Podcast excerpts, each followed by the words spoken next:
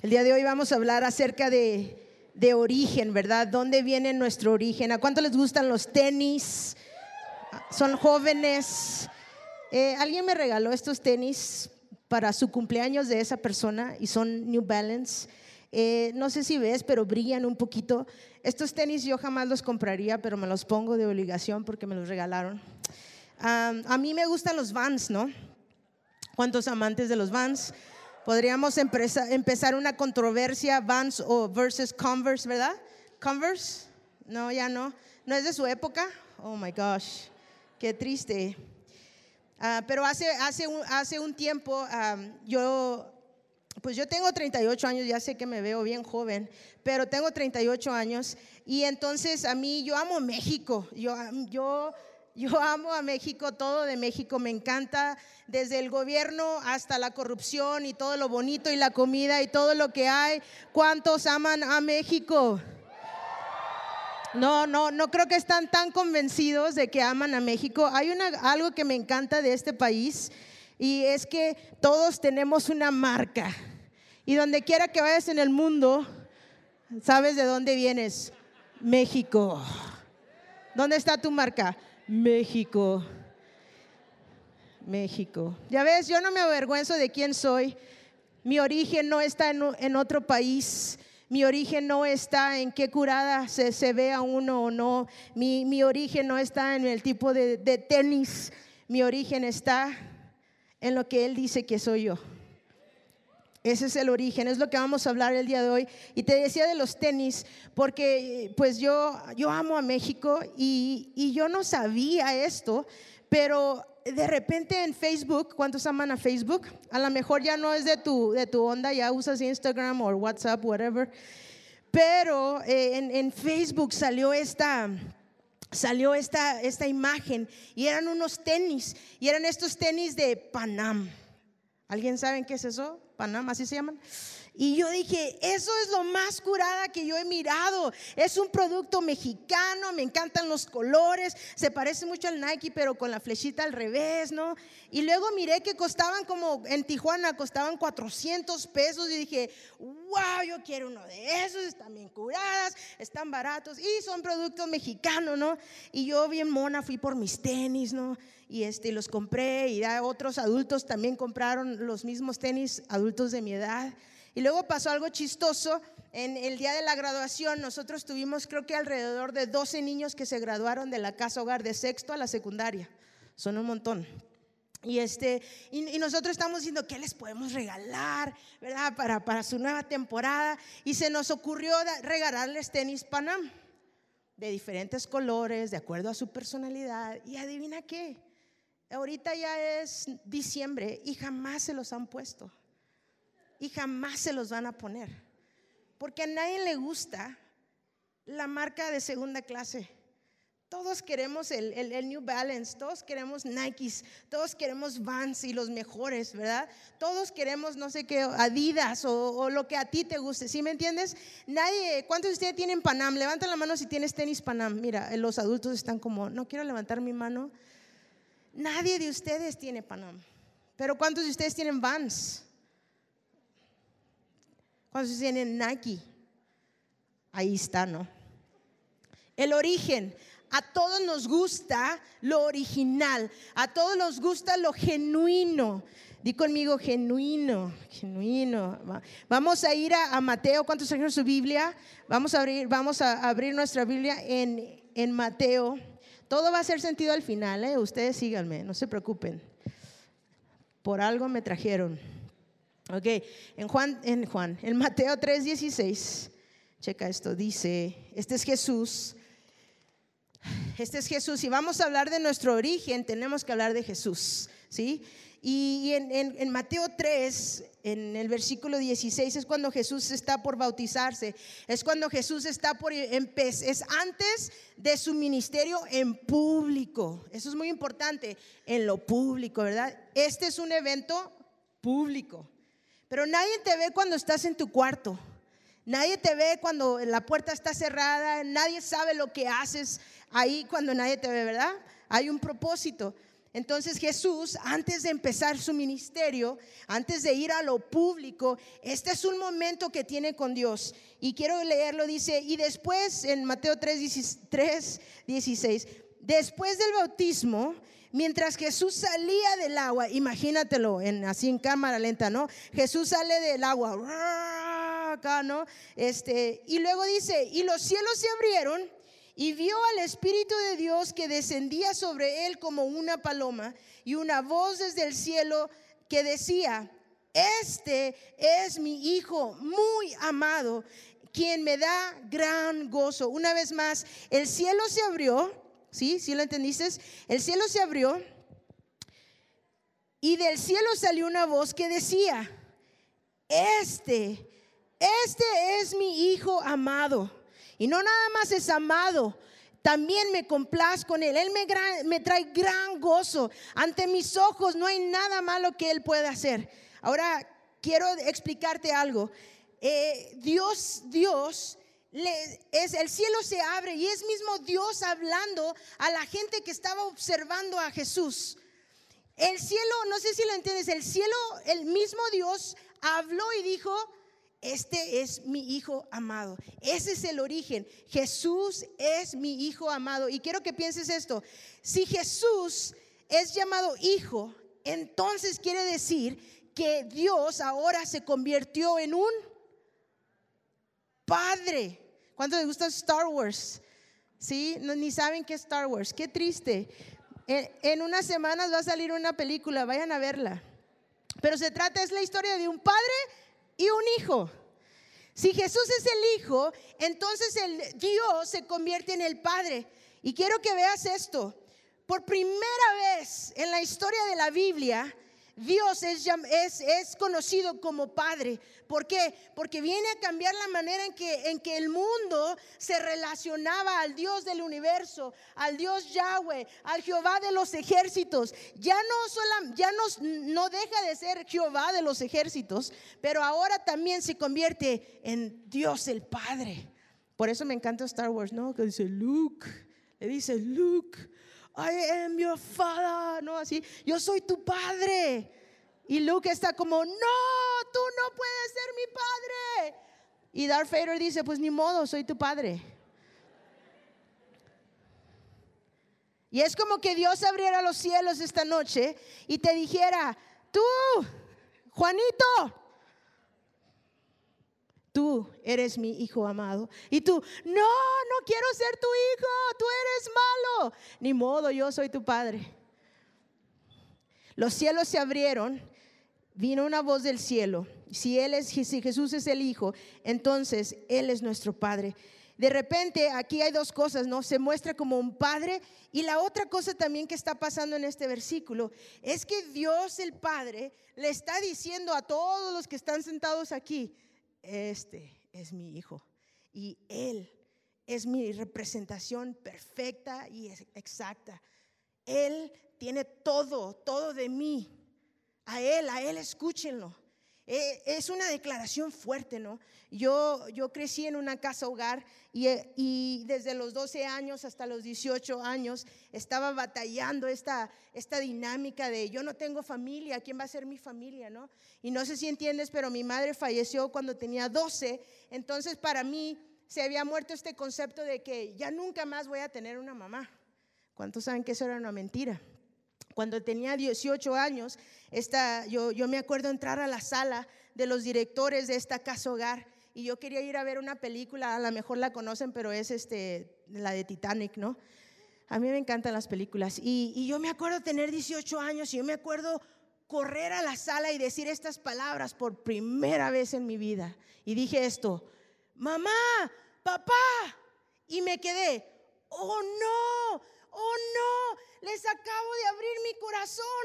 Nunca les había dicho que los amo como mis padres. Oh no, ¿qué tal si me rechazan? Oh no, ¿qué tal si? Oh no. Y me quedé así no frita como, oh no. Y luego el director de la casa hogar, que me, que me conocía desde que era una niña, me recogió de mi casa, me llevó a esta casa hogar y él, él me abrazó. Y él me dijo, Karina, tú siempre has sido mi hija. Y yo, ah, me, ahí me puse a llorar, ¿no? Yo soy bien chillona. Y, y desde ese día en adelante, cuando este director de la casa hogar decía, me presentaba, él decía, Benjamín, buenas tardes, ¿cómo estás? ¿Has conocido a mi hija? Esta es Karina, ¿no? Y, y todos miraban el, el, color de mi piel y todos miraban el color de su piel porque él era un americano. Y me miraban a mí y lo miraban a él. Y decía, oh, ella es adoptada. Y él decía, no, no, ella es mi hija y ella está encargada y ella te va a decir qué hacer. Y mi papá se iba y me dejaba con estos pastores que no, no, no creían que era muy divertido eso. Pero a mí me encantaba que él dijera, esta es mi hija. Era mi parte favorita hasta el día de hoy, cuando él me manda un texto y me dice, hija. Y yo, también te amo un montón. Mi mamá tenía una regla, la, la directora de la casa hogar tenía una regla y era que no le podíamos decir madre. Teníamos, le podíamos decir mamá, mamá, mami, pero no le podría decir madre. Y yo soy bien rebelde. Y ella me dijo, no me digas madre. Y yo, madre. Y mi mamá, mi mamá adoptiva, mi mamá, mi mamá, tiene, tiene no sé cuántos hijos, como 15 hijos, biológicos, adoptados, adopciones del corazón, adopciones legales. Y de todos ellos, yo soy la única que le digo, madre, todo el tiempo. Pero para mí es un privilegio decirle, madre. Y cuando ella me, llama, me dice, hija, ¿no? Hay algo especial que pasa dentro de nosotros cuando nuestros, nuestros padres nos reconocen. Y, Dios estaba reconociendo a Jesús como el Hijo. Y Él decía, este es mi Hijo. En esa cultura hebrea, eh, a, cierta edad, les daban un anillo y hacían una presentación ante todos. No sé si te acuerdas en, en, la historia del hijo pródigo, cuando el padre le da un anillo y le pone una ropa. E, esa celebración estaba sucediendo enfrente de todo el pueblo, porque el padre se quería asegurar que todos supieran que su hijo que se había equivocado y que andaba de cabezón y que andaba de tremendo, ahora había regresado a casa y le dio un anillo para que la gente supiera, cuando mi hijo habla es como si yo hablara. Ese es nuestro origen. Y a, ese, acto público, adivina cómo se le llama. Adopción. Cada vez que nuestros padres dicen, ella es mi hija, ¿qué, qué está pasando? Adopción. En público le estás dejando claro en todos, este es mi hijo, este es el dueño de mi cartera, de mi teléfono, este es el dueño de todo lo que tengo, todo mi amor es para ellos. Por eso en Hebreos dice que Jesús es la representación exacta del Padre. Eso es muy importante. Entonces Dios se presenta como el Padre y luego presenta a su Hijo ante el público. Es muy importante. Seguidito de eso vamos a ir a la Biblia otra vez. ¿Estás conmigo? ¿Están conmigo? ¿Sí? ¿Están bien? ¿Sí? ¿Más o menos? ¿No? ¿Están bien perdidos? Está bien. Ok. Escucha, ¿sabes qué es uno de los problemas en la iglesia a veces? Es que muchas personas piensan que porque somos jóvenes no pensamos. Pero yo, yo creo en México y yo creo que en este lugar hay jóvenes que están llenos del Espíritu de Dios. Ok, algunos, algunos. En, en Mateo también, ahí mismo en Mateo, en Mateo 4, cuando sucede este bautismo, entonces Jesús es llevado al desierto por el Espíritu y ahí tiene un encuentro, otro encuentro de 40 días. Y, ahí dice que fue tentado por el diablo. Eso no suena divertido. Pero tiene este encuentro de 40 días. Y una de las cosas que pasa en este encuentro en el desierto es algo muy interesante y es esto es que dice en el versículo 4, dice, en ese tiempo, Mateo 4, 3 dice, en ese tiempo el diablo, santo, se le acercó y le dijo a Jesús, si eres el Hijo de Dios, dile a estas piedras que se muevan o que se conviertan en pan. O que se tiren o lo que quieras, ¿no? Y yo no sé si lo entiendes, pero acababa de pasar un momento épico donde Dios le dice a todos los que estaban en el río Jordán, este es mi hijo amado. Él es la representación exacta mía. Él tiene la autoridad. Cuando Él habla es igual que si yo hablara.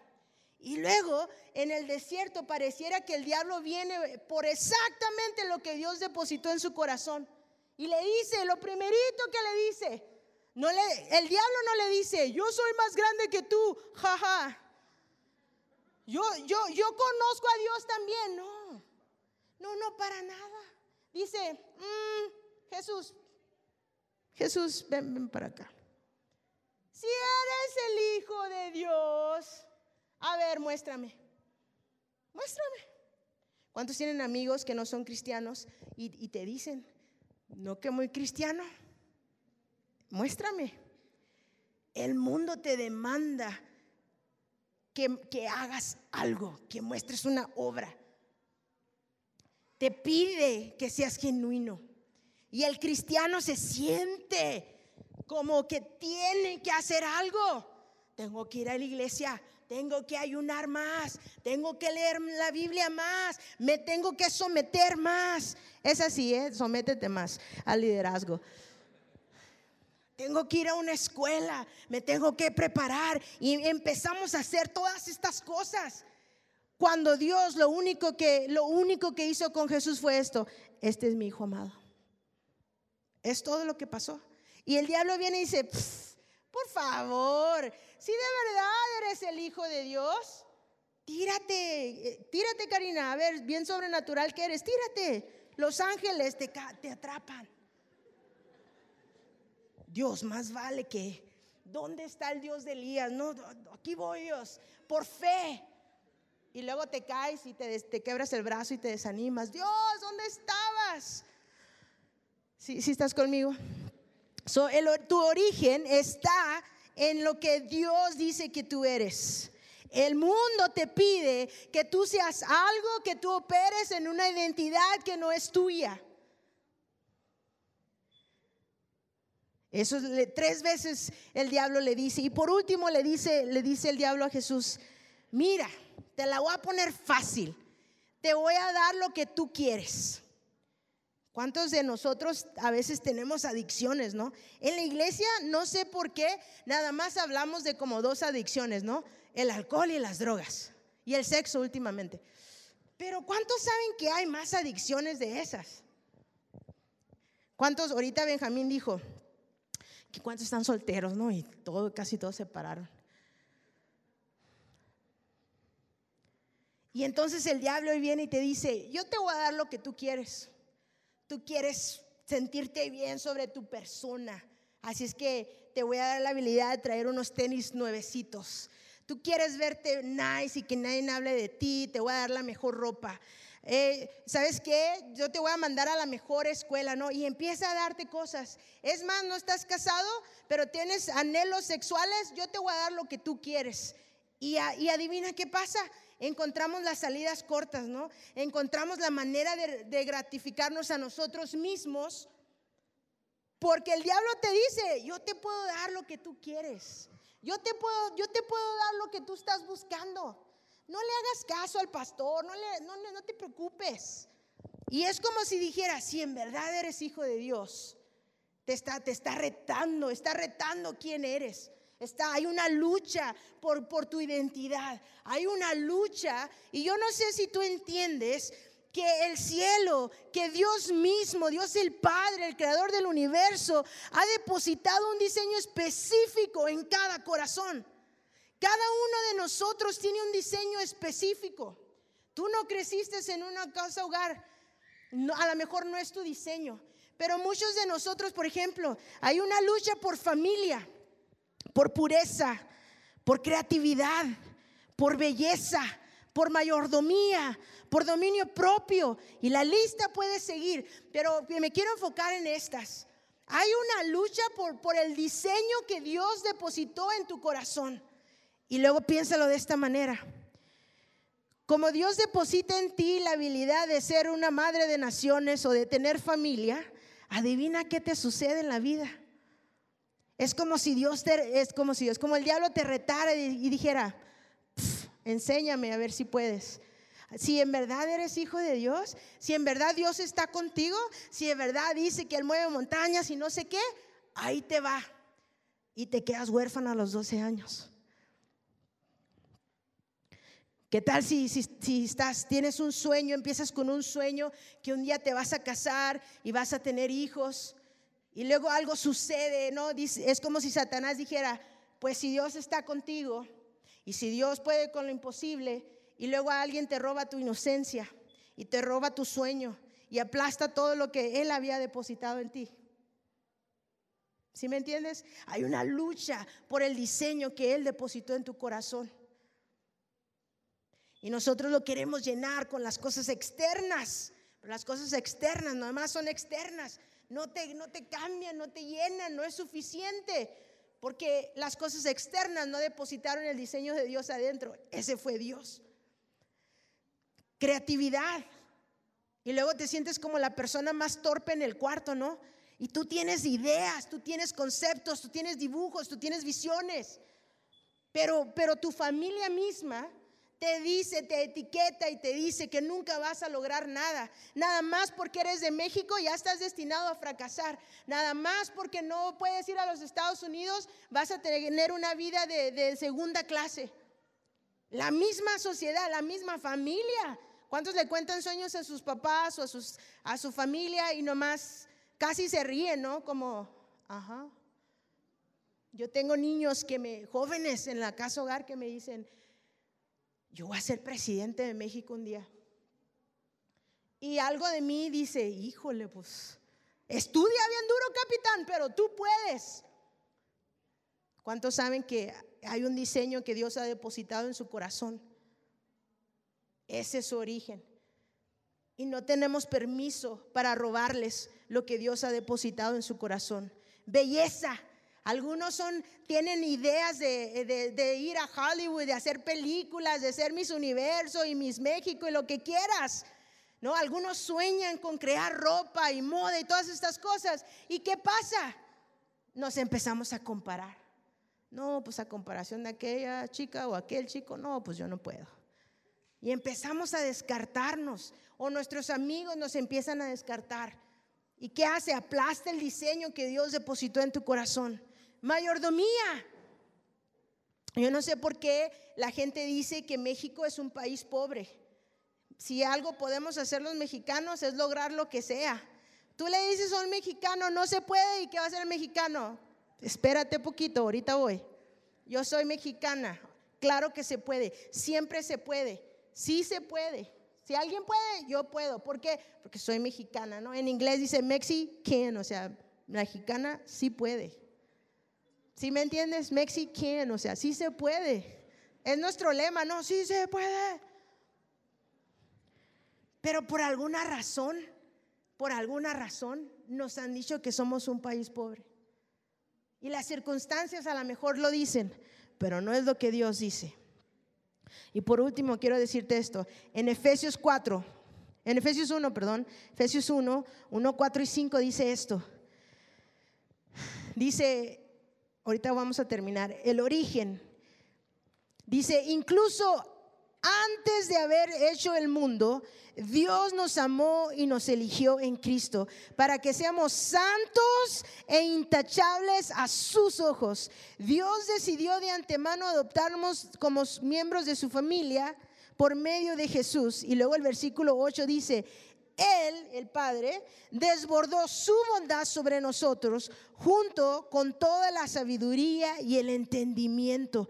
Dice, en Cristo, cuando Él nos unió a Cristo, Él nos escogió antes que el mundo existiera, antes que hubiera maldad, antes que hubiera corrupción, antes que te robaran la inocencia, antes que te quedaras sin familia, Él ya te había escogido y Dios ya había puesto un diseño en tu corazón. Dios ya te había puesto lo que ibas a hacer. Muchos, muchos se, se, asustan por este concepto, ¿no? Que entonces yo no tengo control de mi vida. No, no, no, no.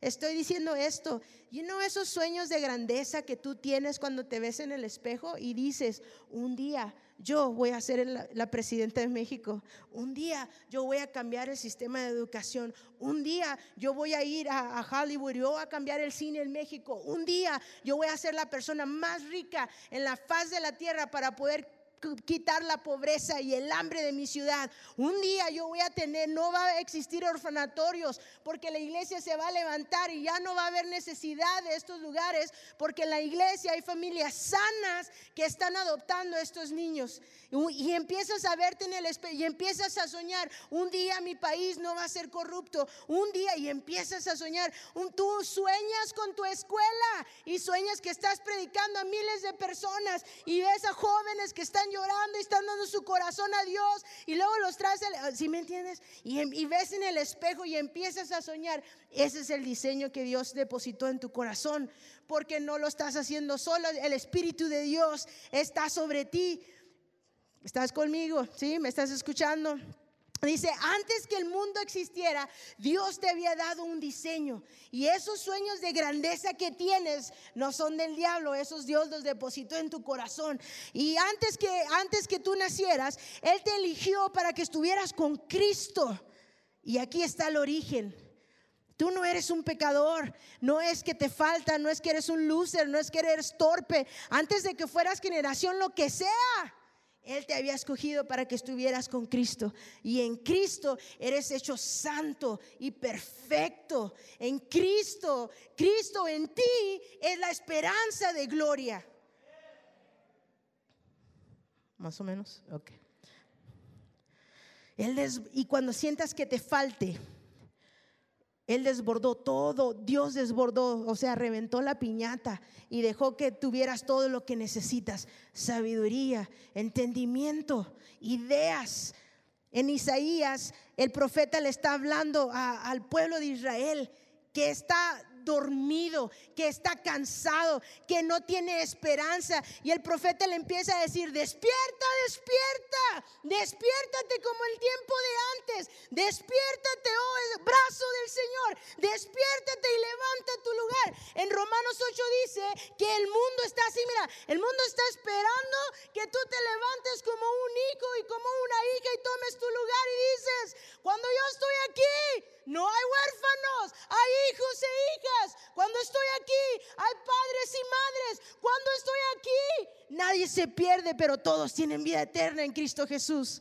El mundo está esperando, está esperando a aquellos que traen tenis Nike.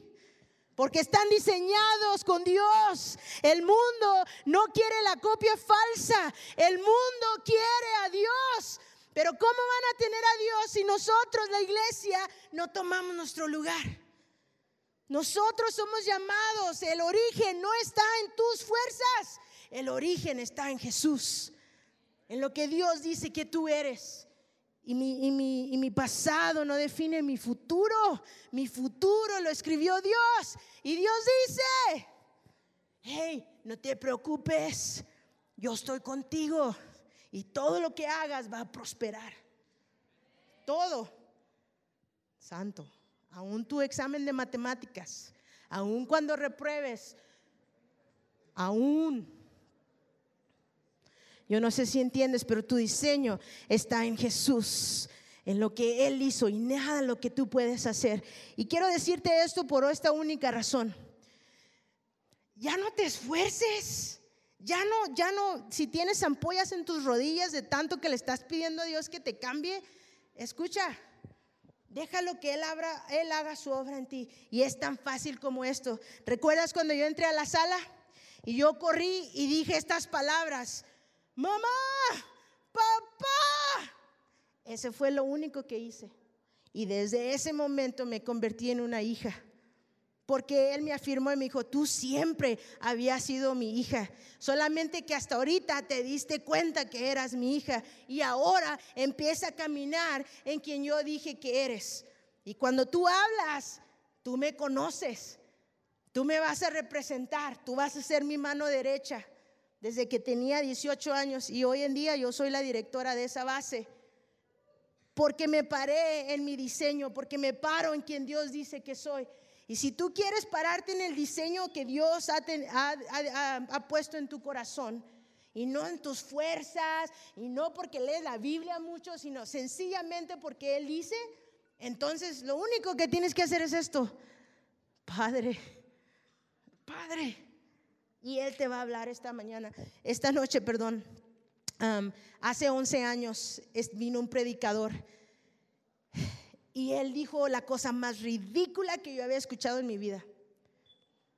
Él dijo algo como esto, quiero que cierren sus ojos y quiero que le pregunten a Dios, Dios, ¿qué piensas de mí?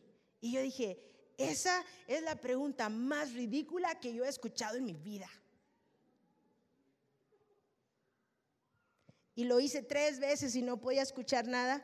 Y finalmente mi amiga oró por mí y escuché cinco palabras.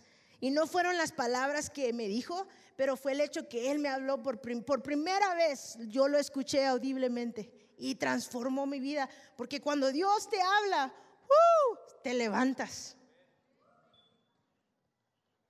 So, si tú quieres caminar en el origen, en el diseño, en tu origen, para lo que fuiste creado para hacer en la vida, entonces cierra tus ojos donde estás y por el tiempo y hazle esa pregunta ridícula a Dios. Y pregúntale, ve, sé valiente, ve a la sala del rey y dile, papá, por primera vez. Y dile, ¿qué piensas de mí? Eso era lo que yo estaba haciendo. Yo le estaba preguntando a ellos. Yo, yo te veo como mi papá y como mi mamá, pero tú me ves como, como una hija. Y Dios nunca te va a decepcionar. Y luego ya no está en ti, está en Él. Él se la rifa. Haz esto. Si ese eres tú, ¿por qué no cierras tus ojos y pregúntale, Padre, ¿qué piensas de mí? Toma un minuto, toma un minuto, toma un minuto. Y si te dijo algo, levanta tu mano. Ahí, levanta la mano en fuerte, pues no te dé vergüenza. Dios no se avergüenza, vamos. ¿Quién más? Come on. Ok, si tú levantaste la mano, pon tu mano eh, a un lado de alguien que no levantó su mano. Toca a alguien y ora por ellos. Y pregúntale una vez más, Dios, ¿qué piensas de mí?